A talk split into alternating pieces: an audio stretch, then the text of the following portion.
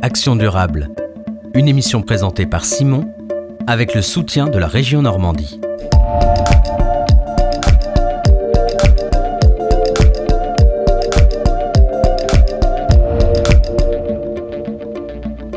Bonjour à toutes et à tous, soyez les bienvenus dans votre émission Action Durable. Et oui, après deux saisons de Initial DD, nous avons décidé de faire un peu de neuf et changer le nom de votre programme. Pour entamer cette troisième saison, toujours sous le thème du développement durable et de l'écologie en Normandie, nous allons aborder la question de la protection des abeilles.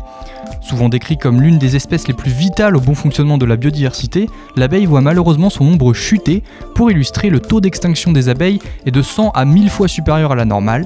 Dans cet épisode, nous verrons donc comment lutter pour préserver cet insecte avec nos deux invités. Tout à l'heure, je serai avec Isabelle Avis, rédactrice, autrice notamment du Grand Traité des Miels, qui a tenu fin septembre une exposition consacrée aux abeilles sauvages à l'Université de Caen. Mais avant, je reçois Jean-Marie Gaudier, président de l'ANC, l'abeille normande du Calvados, pour parler apiculture et protection d'une espèce bien particulière, l'abeille noire. Bonjour Jean-Marie Gaudier. Bonjour. Vous êtes président de l'ANC, euh, l'abeille normande du Calvados, un syndicat d'amateurs et de professionnels de l'apiculture. Vous êtes entre autres investi pour la sauvegarde de l'abeille noire, on aura l'occasion d'y revenir. Euh, mais avant tout, je voulais savoir, est-ce qu'on peut considérer que les apiculteurs sont des acteurs majeurs de la préservation des pollinisateurs? Je pense que de nos jours, ils le sont, d'autant plus que euh, la biodiversité, euh, pour des raisons totalement différentes, euh, est, est en danger. Donc le rôle tenu par les apiculteurs est particulièrement, particulièrement important. Et pourquoi ils sont autant importants?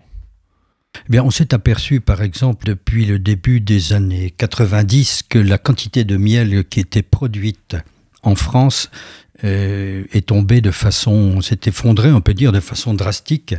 Euh, Au début des années 90, nous en étions encore à une production de 36 000 tonnes sur le territoire métropolitain, j'entends, 36 000 tonnes pour une consommation de 40 000. Dans les années qui ont suivi, pour des raisons diverses et variées, mais très vraisemblablement euh, à cause de l'usage des néonicotinoïdes, la production est dégringolée jusque dans les 10 000, voire 9 000 certaines années euh, euh, néfastes, euh, jusqu'à 9 000 tonnes euh, pour toujours une production de 40 000. Donc il y, a, il y a un problème sérieux et il est évident que les apiculteurs dans le- ce, dans ce domaine-là ont un rôle particulièrement important à jouer dans la préservation de l'abeille. Je suppose que l'engagement dans l'apiculture, automatiquement, c'est aussi un engagement vers l'écologie. Je, oui, pour moi c'est évident. Je ne sais pas si c'est évident pour tout le monde. Il y a eu une augmentation considérable du nombre d'apiculteurs, sans pour autant que la production d'ailleurs ait augmenté. Et je pense que ceci est dû à un phénomène de mode. Et dans votre association, on trouve euh, des apiculteurs qui sont professionnels, euh, mais aussi des amateurs, vous en parliez justement. Euh, Est-ce que ces derniers sont de plus en plus nombreux?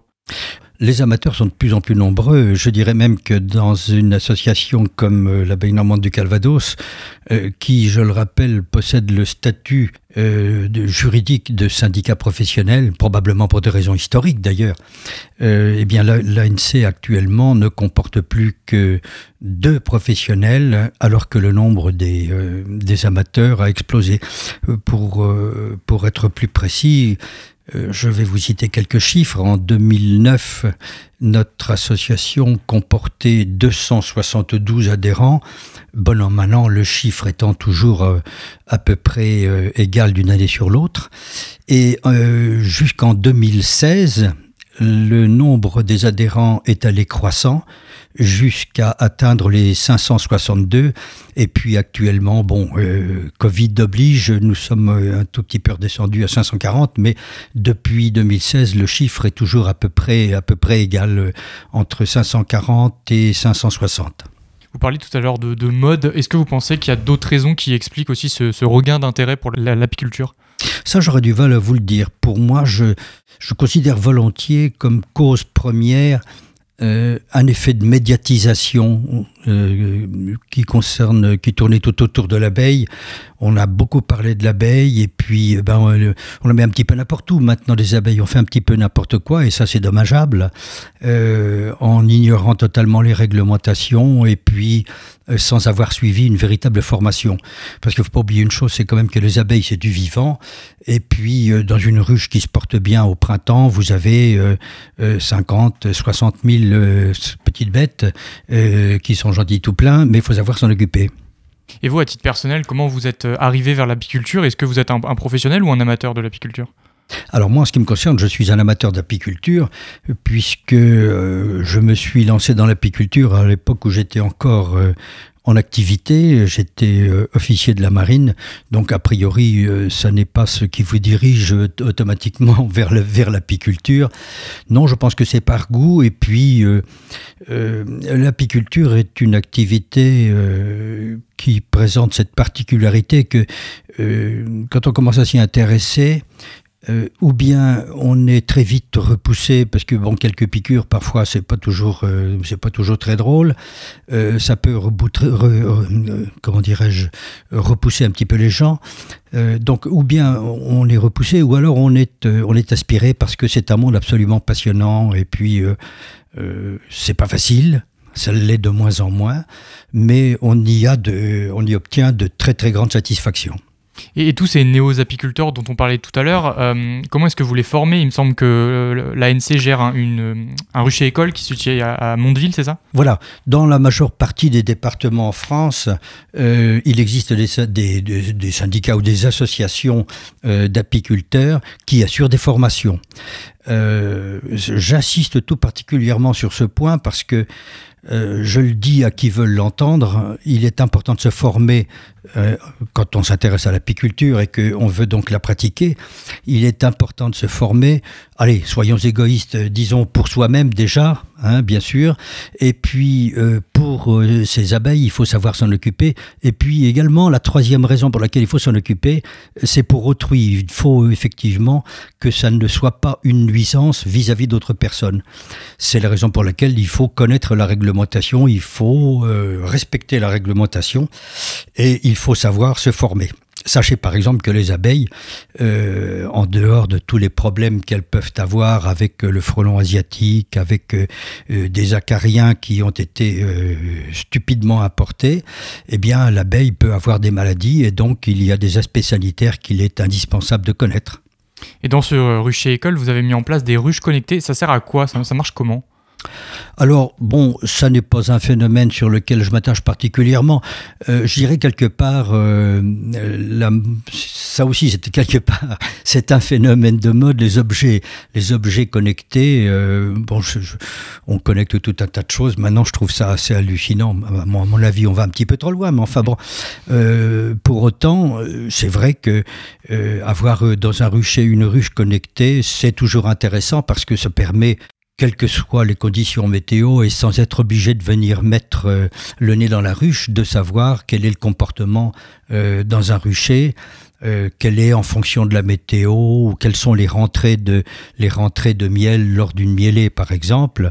Ça permet d'avoir un certain suivi à distance de, du comportement d'une ruche en particulier, euh, en se faisant une petite idée de ce que ça peut donner dans un rucher. Donc c'est vrai, ça peut avoir une certaine utilité, mais bon, pour moi, ça n'est pas la panacée universelle.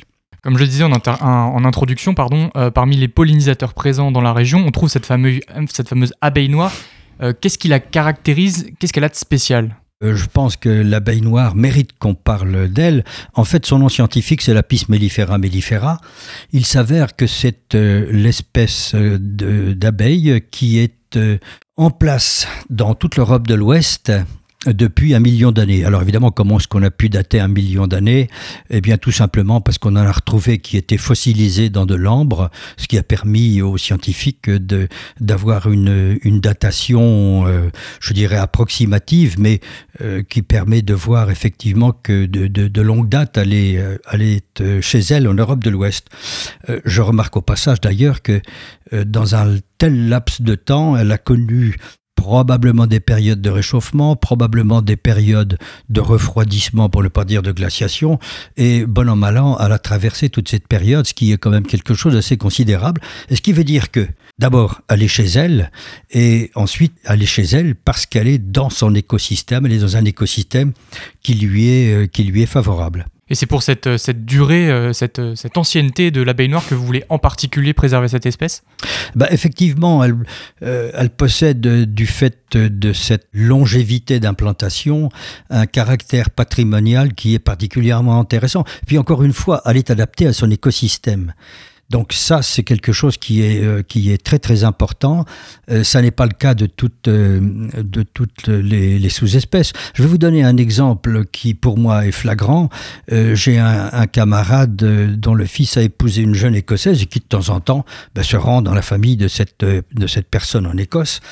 Et je, comme je savais que dans, dans cette famille on pratiquait l'apiculture, j'avais dit tiens, demande donc qu'est-ce qu'ils ont comme, comme, comme espèce d'abeille. Et puis un beau jour, il me ramène petit post-it sur lequel il était marqué en anglais euh, abeille noire, entre parenthèses autant que possible, et c'était précisé en dessous euh, l'abeille italienne est très douce, mais hiverne mal à Aberdeen. Ben oui, que voulez-vous? La ligustica, c'est de la sous-espèce euh, d'abeille italienne. Elle n'a strictement rien à faire à Aberdeen, c'est clair. Hein, chaque, euh, chaque sous-espèce a son écosystème qui, euh, est propre et euh, l'homme n'a pas, à interférer dans cette affaire, à mon avis, pour quelque, quelque raison que ce soit. La nature doit, être respectée. Donc l'abeille noire a une certaine résistance, mais est-ce que malgré tout elle a des, fragilités Quels sont les, problèmes, les dangers auxquels elle peut être, confrontée Peut-être des, des, frelons asiatiques par exemple ou autre chose? Euh, aller confronter à un certain nombre de dangers, puisque euh, nous évoquions d'autres sous-espèces. Le premier de ces dangers, c'est ce que j'appelle la pollution génétique, hein, les croisements lors des fécondations qui se passent en plein azur, et donc euh, qu'on maîtrise, qu'on ne maîtrise pas, sauf à faire de la fécondation artificielle. Eh bien, le premier danger, c'est la pollution génétique par l'apport de races allochtones. Encore une fois, on trimballe des races allochtones qui n'ont strictement rien à voir. J'ai même vu dans des revues d'apiculture euh, proposer à la vente des croisements d'abeilles syriennes et d'abeilles crétoises. Et c'est un délire, euh, un délire parfait. Donc le premier danger, c'est la pollution génétique, effectivement. Euh, le deuxième, ben, c'est un certain nombre, un certain nombre d'acariens qui là aussi sont arrivés, sont arrivés en Europe de l'Ouest euh, par le biais de, de transhumance ou de, de transport. On a fait franchir à certaines abeilles des frontières naturelles qu'elles n'auraient pas franchies euh, d'elles-mêmes. On leur a fait franchir de façon artificielle. Et puis dès lors qu'elles trimballent un acarien, eh bien, euh, ça se répand très très vite et en particulier par le biais des, des, des professionnels qui font transhumer de grosses quantités de ruches sur, euh, euh, sur certaines, euh, certaines plantations. Je pense en disant ça au lavandin sur le plateau de Valençol, par exemple, mais il y a, d'autres exemples. Donc, quand vous avez des grosses quantités d'abeilles qui transhument comme ça, naturellement, ben, c'est comme tous les courants, les courants migratoires, c'était tout à fait capable de vous apporter des cochonneries. Donc, il y a des acariens qui ont été emportés, qui nous empoisonnent la vie, nous empoisonnent la vie et surtout celle de nos abeilles, et contre lesquels nous sommes obligés, euh, depuis cette époque, hein, depuis bellement maintenant une trentaine d'années, un peu plus même, euh, de lutter, euh, de lutter tous les ans. Et puis bien évidemment, il y a aussi le frelon asiatique. N'oublions pas que le frelon asiatique, par exemple, là aussi est une espèce qui a été emportée accidentellement, qui est arrivée sur notre sol en 2004 et qui depuis lors s'est répandue à la vitesse, à la vitesse grand V. il est arrivé, d'ailleurs, il continue à se répandre dans toute l'Europe. il est arrivé en Angleterre, par exemple, enfin en Grande-Bretagne, et en particulier euh, dans des ports, hein, euh, euh, toutes les zones où il y a effectivement des transports. Donc c'est un, grand voyageur. Et ceci dit, il possède des qualités, enfin des qualités, c'est une façon de parler, une, je dirais une souplesse dans son comportement pour s'installer, euh, s'installer un petit peu n'importe où, puisqu'il n'a pas de prédateurs en Europe de l'Ouest. Donc il se répand très très vite. Euh, seul, il se répandait, euh, il progressait d'une centaine de kilomètres par an, mais bien évidemment, il y a des moments où il a triché un petit peu en utilisant des moyens de transport que l'humain mettait involontairement à sa disposition, ce qui fait qu'il s'est répandu très très vite. Et puis, donc, naturellement, c'est un gros prédateur. Les nids de frelons asiatiques, par exemple, euh, comportent entre 2000 jusqu'à 5000 individus, ce qui est, considérable, et beaucoup plus que le frelon européen, le Vespa crabo, le frelon européen. Dans vos maximums, vous aviez, ce qui est déjà énorme et impressionnant, 600 individus dans un nid.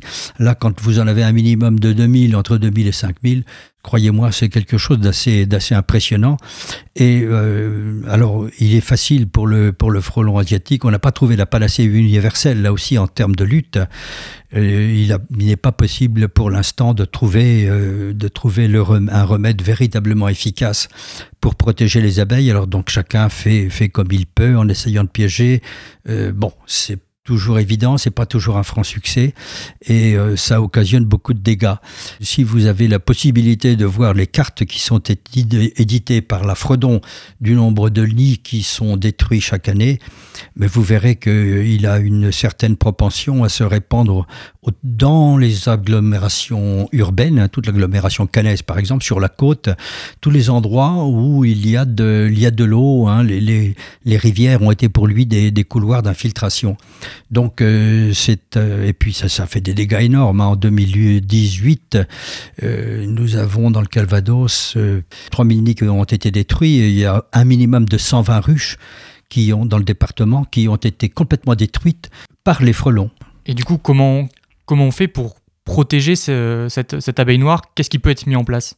Alors, euh, pour protéger l'abeille noire, la première chose, c'est de, communiquer un petit peu sur l'abeille noire, parce qu'il y a tout un tas de choses à dire. Maintenant, nous vivons à une époque où tout le monde veut tout et tout de suite. Bah, il faut s'armer de patience et puis faire en sorte de ne pas acheter n'importe quoi. C'est encore un travers. Euh, je ne vais pas vous citer d'exemple, mais j'en ai encore en tête euh, récemment. J'ai appris des gens que des gens achetaient tout et n'importe quoi parce qu'on veut des abeilles tout de suite. Il faut être patient, il faut se former d'abord. Euh, après seulement on peut mettre, euh, on peut mettre, euh, passez-moi l'expression, les mains dans le cambouis. Mais à ce moment-là, il faudra aussi être patient et savoir ne pas prendre n'importe quelle souche d'abeille. Voilà. Alors, euh, ce que nous faisons pour protéger l'abeille noire, d'abord il y a des mesures qui, étaient, qui ont été prises euh, en termes d'élevage à partir de souches sélectionnées euh, par, le, par l'abeille normande du Calvados. Et puis nous nous sommes, j'allais dire, alliés à nos collègues des, des autres départements normands pour protéger l'abeille noire. Euh, nous avons déposé en 2017, le 30 octobre 2017 très précisément, les statuts d'une association en préfecture hein, du Calvados qui est au centre du dispositif pour les Normands. Et en 2018, à partir de 2018, la région également s'est euh, impliquée dans la préservation des races normandes. Alors, bon, lors d'une réunion préparatoire, euh, la région avait exposé son plan et puis donc nous avons fait valoir que l'abeille noire était euh, en difficulté, était en danger, et qu'il y avait lieu de prendre des mesures pour la protéger. Donc, euh, avec euh, ben, un total de 22, 22 races animales normandes. Alors ça va depuis le, percheron et le cob normand jusqu'à l'abeille, en passant par, euh, par le, canard de Duclerc, la poule de Gournay, l'âne du Cotentin, le porc de Bayeux. Donc nous avons un certain nombre d'espèces de, animales normandes qu'il y a lieu de protéger parce qu'elles sont, pour des raisons totalement différentes, en difficulté. Et donc la région a euh, adopté un plan pour la préservation de ces races, euh, animales et nous aide dans cette, euh, dans cette lutte pour préserver l'abeille noire. Et d'ailleurs, la Normandie est la première région de conservation de l'abeille noire. À votre avis, pourquoi cette espèce semble réussir à, prospérer dans la région? Est-ce qu'il y a un climat qui est favorable, par exemple? Je ne pense pas que ce soit euh, que ce soit à mettre sur le sur le climat, enfin sur la, la, qualité ou le type de climat. Euh, je pense que nous sommes, à mon avis, à mon avis, c'est une des raisons essentielles. Nous n'avons pas été euh, sujets à des pollutions massives euh, parce que nous ne sommes pas une région de transhumance. Si j'étais sur le plateau, si nous étions sur le plateau de Valençol ou le plateau des Mille Vaches, je ne vous tiendrais probablement pas le même langage, parce que ce sont des régions effectivement où il y a des transhumances massives. Et qui dit transhumance massive dit nécessairement des, des croisements. Euh, euh, non voulus entre les races, mais des croisements, des croisements de fait. Donc ça peut effectivement expliquer qu'il y ait une pollution génétique. Euh, après, bon, bah, bien sûr, il y a l'attitude de, tout un chacun, apiculteur, puisque en France, nous n'avons pas de, réglementation qui interdit l'importation de telle ou telle sous-espèce alloctone qui n'aurait strictement rien à faire sur le territoire métropolitain. Pour mémoire, et là, je pense que c'est quand même, ça mérite d'être souligné, le 2 juillet dernier, le Parlement irlandais a adopté en deuxième lecture une loi interdisant l'importation de sous-espèces alloctones autres que la Pis mellifera mellifera sur le territoire irlandais. Donc ça, pour moi, c'est une chose absolument euh, extraordinaire. Je pense que les apiculteurs irlandais euh, ont beaucoup de chance euh, qui cherchent d'ailleurs à établir des contacts avec nous. Donc ces gens-là ont beaucoup de chance et puis je ne pense pas qu'en France nous soyons prêts à adopter de telles mesures et croyez bien je le déplore. Et en dehors des, apiculteurs, euh, comment est-ce que les autres citoyens peuvent s'impliquer euh, dans la lutte pour la préservation de l'abeille noire quelle, quelle, attitude par exemple à avoir Quel geste c'est pas facile. Euh, votre question, votre question interpelle effectivement euh, parce que euh, pour le, comment dirais-je, pour le, le citoyen non pas moyen, mais qui n'est pas particulièrement passionné par l'apiculture. Bon, la première chose, je pense, c'est malgré tout de se documenter, parce que les gens pense tout et n'importe quoi sur l'abeille. Donc, euh, ça n'est pas parce qu'on ne veut pas être apiculteur qu'il ne faut pas qu'il ne faut pas s'instruire. Mais bon, je pense que pour tout un chacun, c'est difficile difficile d'intervenir euh, autrement euh, dans le dans la protection de de l'abeille noire, si ce n'est être sensibilisé aux au problèmes effectivement que pose la sauvegarde de l'abeille noire et à la nécessité de la sauvegarder, puisque encore une fois, c'est une, une souche euh, patrimoniale et qui est implantée chez elle, qui a des, des, qualités de rusticité euh, qui sont tout à fait nécessaires. Quand je dis rusticité, c'est aussi bien pour affronter la froidure que pour euh, affronter des, des, températures, des températures beaucoup plus élevées. Merci beaucoup Jean-Marie Gauthier d'avoir répondu à mes questions. je rappelle, vous êtes président de l'ANC, l'abeille normande du Calvados. Bonne journée à vous. Merci beaucoup. Avant de parler de la protection des abeilles sauvages avec Isabelle Avis, on va faire une petite pause musicale avec Over the Hill de Jinger Roots. A tout de suite sur Radio Phoenix.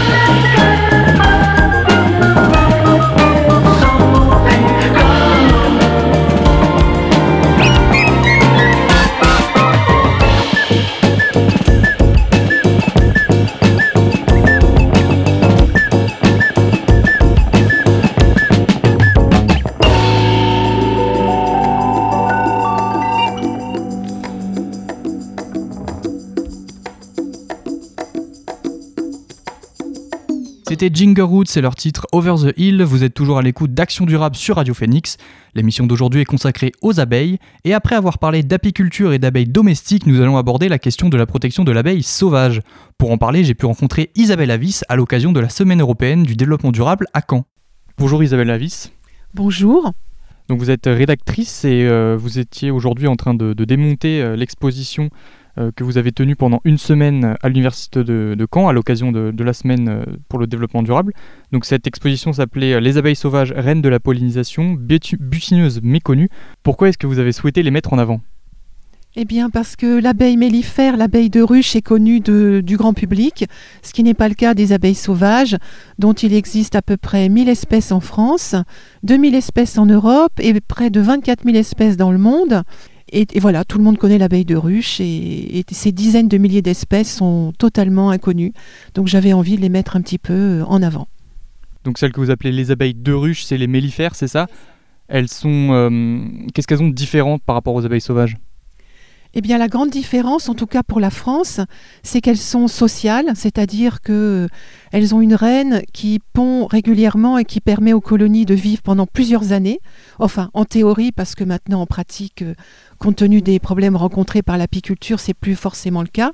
Alors que la plupart des abeilles sauvages sont solitaires, euh, c'est-à-dire qu'une femelle va creuser son terrier, s'accoupler, récolter de la nourriture pour sa progéniture et euh, voilà, elle mourra au bout de 2-3 mois d'existence. Euh, voilà, vraiment solitaire. Elle fait tout toute seule, la femelle. Enfin, hormis l'accouplement, euh, voilà, les mâles servent à l'accouplement. Et, la plupart des espèces, donc en France, sont, sont, solitaires. Il existe quelques espèces sociales, mais comme les bourdons, mais ils ont un degré de socialité qui est moins avancé que les abeilles mellifères. Donc c'est vraiment la grande différence entre les abeilles sauvages, comme les bourdons, qui sont des abeilles sauvages, et les abeilles mellifères. Et est-ce qu'il y a une bonne entente, une bonne cohabitation entre les mellifères ou les sauvages, ou est-ce que leur coexistence est un problème? Eh bien, leur coexistence peut être un problème quand les abeilles mellifères euh, sont présentes en trop grand nombre, parce qu'elles ont une langue longue qui leur permet de butiner à peu près toutes les espèces florales. Alors quand on met par exemple beaucoup de ruches dans un paysage où euh, les fleurs manquent, par exemple comme dans les zones d'agriculture intensive, eh bien il va y avoir une compétition qui va se jouer entre les abeilles sauvages et les abeilles mellifères. Et la plupart du temps, elle se joue en défaveur des abeilles sauvages qui, elles, ont souvent des langues courtes qui leur permettent pas d'accéder à toutes les fleurs. Et donc, euh, voilà, on a beaucoup présenté euh, euh, l'abeille mellifère comme un symbole d'un environnement en, mauvais état de santé, mais on peut encore aggraver ces problèmes quand on sature un environnement en ruche dans des milieux où les fleurs sont, manquent. Est-ce que du coup les ruches, je vais, je vais être forcément un peu extrême, mais est-ce que les ruches sont un problème ou est-ce que c'est vraiment l'accumulation, comme vous avez dit, de ruches qui pose un souci? Non, c'est vraiment l'accumulation. Et puis aussi l'état du paysage. C'est-à-dire que si on a un paysage qui est très riche en fleurs, euh, euh, avec euh, une abondance, une diversité et une succession des fleurs dans le temps, il existe encore de tels paysages en France. poser des ruches ne pose pas forcément de problème. Alors après, évidemment, un rucher de 100 ruches, bon, ça en posera de toute façon nécessairement parce que les abeilles sauvages ont une distance de vol qui est bien inférieure à celle des abeilles mellifères qui peuvent, couvrir jusqu'à 10 km. Bon, c'est vraiment dans les situations extrêmes pour trouver du nectar et du pollen. Alors que la plupart des espèces d'abeilles sauvages vont voler 100 mètres, 200 mètres, 500 mètres. Enfin, je ne parle pas des bourdons qui peuvent, eux, peuvent par contre couvrir comme l'abeille mellifère des grandes distances. Mais la plupart des abeilles sauvages, qui sont parfois de très petite taille, comme les lacioglosses, vont faire 100 mètres, 200 mètres, 300 mètres à partir de leur nid. Donc si elles ne trouvent pas euh, la nourriture qui leur convient euh, tout près de leur nid, comme ça, dans les dizaines de mètres, euh, bah, elles ne peuvent pas assurer leur descendance. Alors évidemment, si on met beaucoup de ruches à cet endroit-là, dans un espace où il y a déjà des abeilles sauvages, ça sera à leur préjudice à elles. Et donc pour permettre de, mieux euh, développer les, abeilles sauvages, est-ce que la solution, ce serait pas plutôt de, refleurir un maximum certains espaces?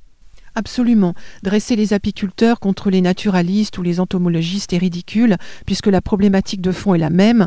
On a désormais, on doit s'affronter euh, désormais à des paysages où les ressources florales ont, complètement disparu ou, ou majoritairement disparu. Et donc effectivement, la solution, c'est de réparer les paysages, de reconstruire des paysages accueillants pour la faune et la flore, euh, sachant que les abeilles sont des espèces que l'on dit parapluies c'est-à-dire quand on met en place des mesures euh, qui les favorisent, eh bien on soutient en même temps euh, une immense diversité d'animaux puisqu'elles garantissent la production de fruits qui à leur tour nourrissent les petits mammifères, les oiseaux, donc permettent le maintien des écosystèmes.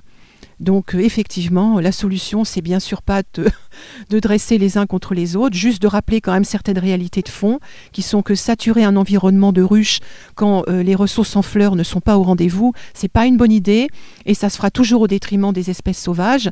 Mais par contre, évidemment, il faut réparer les paysages, replanter, euh, remettre des arbres, des arbustes, des haies, des herbacées, voilà.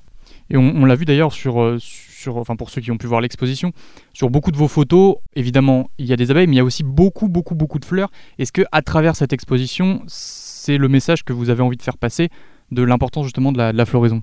Ah, complètement. Je vois que vous avez bien prêté attention euh, au message que j'ai voulu faire passer. J'ai voulu illustrer des compagnonnages entre des fleurs et des abeilles sauvages, puisque les unes comme les autres, bon, c'est un mutualisme. Hein, elles ne peuvent pas vivre les unes sans les autres. Et c'est ça, j'ai voulu montrer qu'une diversité d'espèces florales, une diversité d'espèces d'abeilles qu'on trouve là, dans notre région, dans le Calvados, puisque les photos étaient prises dans mon jardin à 30 km au sud de Caen, en zone d'agriculture intensive. Hein. je ne suis même pas dans un espace euh, spécialement privilégié au niveau paysager. Simplement, euh, voilà, j'ai aménagé un terrain de 1 hectare. Euh, euh, je, le, fleuris au maximum. J'observe quels sont les compagnonnages euh, fleurs-abeilles qui fonctionnent le mieux, quelles sont les fleurs qui attirent la plus grande diversité d'espèces, ou au contraire, quelles sont les fleurs qui n'attirent qu'une ou deux espèces euh, voilà, dans l'année. Et puis, en fonction de ça, je végétalise, je fleuris, je fleuris continuellement.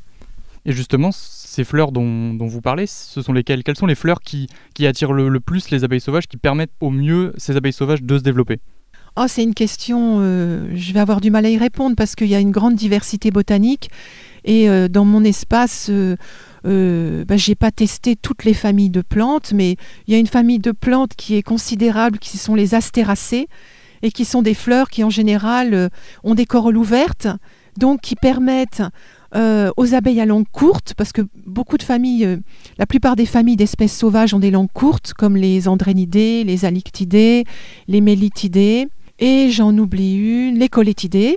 Voilà, et donc euh, des fleurs à, corolle ouverte, comme le pissenlit que tout le monde connaît, euh, permettent un accès facile euh, à pratiquement toutes les, toutes les familles, y compris les abeilles à langue longue, comme les bourdons, les apidées, les mégachilidées.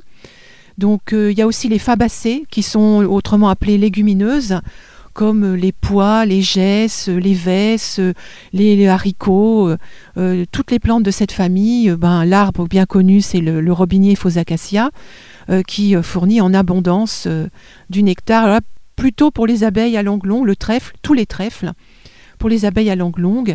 Donc le mieux, c'est de, panacher, de mettre un maximum de diversité florale, et puis bah, d'observer ce qui se passe. Quelles sont les espèces qui viennent les butiner à quel moment de l'année euh, Est-ce qu'il faut renforcer les effectifs de cette famille de botanique ou au contraire en privilégier d'autres? Tout ça, c'est beaucoup fondé sur l'observation. Hein. Et puis, ça dépend du paysage dans lequel on vit. Euh, ça dépend euh, aussi du, milieu dans lequel le jardin ou le terrain à fleurir est, est inséré. Donc il n'y a pas vraiment de recette à tous les coups, mais s'il y avait une famille de plantes que je retiendrais, c'est les astéracées. Et quand elles sont à l'état sauvage, ces fleurs, elles sont peut-être plus facilement en proie à la pollution. À quel point est-ce que c'est un problème pour euh, les, abeilles qui les butinent? Bah, on sait bien sûr que les agrotoxiques, hein, les pesticides, euh, ne restent pas à l'endroit où on les pulvérise. Donc euh, il y a parfois souvent des problèmes de pollution sur le pollen, par exemple, parce que euh, les anthères des fleurs sont, en fait directement en contact avec, sont très visibles pour que les insectes puissent y accéder la plupart du temps, pour que les insectes puissent y accéder facilement. Et donc le pollen est facilement en contact avec les polluants atmosphériques. C'est moins le cas du nectar parce que les nectaires sont plutôt cachés au fond de la corolle. Mais effectivement, en zone de grande culture, euh, quand vous avez des bordures enherbées euh, qui longent des champs agricoles, quand ceux-ci sont traités, bah, la pollution, et évidemment, il y a des retombées sur les fleurs sauvages. Hein. ça, c'est... Et puis on sait par exemple que les néonicotinoïdes, qui sont eux utilisés euh, en enrobage de semences euh, et pas en pulvérisation, euh, contaminent les sols, hein, se migrent dans les sols sur de très grandes distances, contaminent les eaux. donc évidemment, bon, des études ont, largement prouvé que des, des, fleurs, par exemple, qui poussaient dans des champs qui n'avaient pas été traités aux néonicotinoïdes, en contiennent pourtant dans le nectar et le pollen. C'est donc que ces pollutions contaminent vraiment entièrement les milieux, quoi. Sur l'exposition, on a beaucoup vu du coup des photos d'abeilles, mais les pollinisateurs ils sont très très nombreux. On peut penser par exemple aux papillons. Est-ce que euh, la floraison aide aussi ces autres pollinisateurs? Ah oui, complètement. En tout cas, moi, ce que j'observe chez moi, c'est que sur les... Bon, au départ, c'était un jardin que j'ai fleuri surtout pour les abeilles sauvages. Et puis, enfin, les abeilles mellifères aussi, puisqu'elles viennent en nombre. Hein. J'ai des voisins qui ont des ruches, donc euh, j'ai aussi beaucoup d'abeilles mellifères dans mon jardin. Et, euh, mais effectivement, aussi beaucoup de papillons et puis de, bah, de qui sont des, puis de mouches, hein, des mouches toutes bêtes, euh, mais qui sont aussi très utiles. Ben, Jean-François Audou, que vous allez bientôt euh, entendre, euh, enfin interviewer, vous parlera sans doute du rôle pollinisateur des mouches, qui est important, et d'autres insectes qui s'appellent les cirfes, qui sont aussi des diptères comme les mouches, mais des espèces de grosses mouches assez colorées, aux couleurs vives, qui vont imiter les, bourdons, les guêpes les abeilles, euh, même les frelons. Il y a des cirques dont la, la livrée, en fait, euh, les couleurs imitent celles du frelon. Et ces pollinisateurs, donc, euh, bah, sont à l'état adulte. ces insectes visitent les fleurs. Ils consomment du nectar et du pollen, eux aussi. Et par contre, à l'état larvaire, ils sont utiles parce qu'ils consomment beaucoup de. Ils sont carnivores.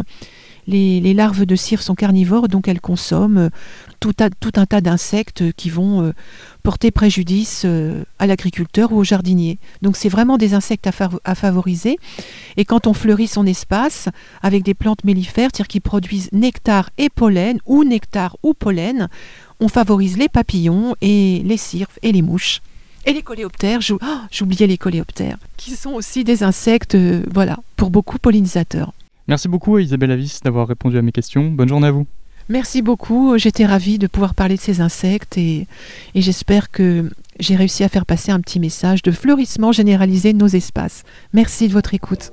C'est la fin de ce premier numéro d'Action Durable. Merci à vous de nous avoir suivis. Merci encore à Jean-Marie Gaudier et Isabelle Avis pour leur participation. On se retrouve très bientôt pour un nouveau numéro. En attendant, vous pouvez réécouter ce numéro en podcast sur notre site internet phoenix.fm. Bonne journée à vous.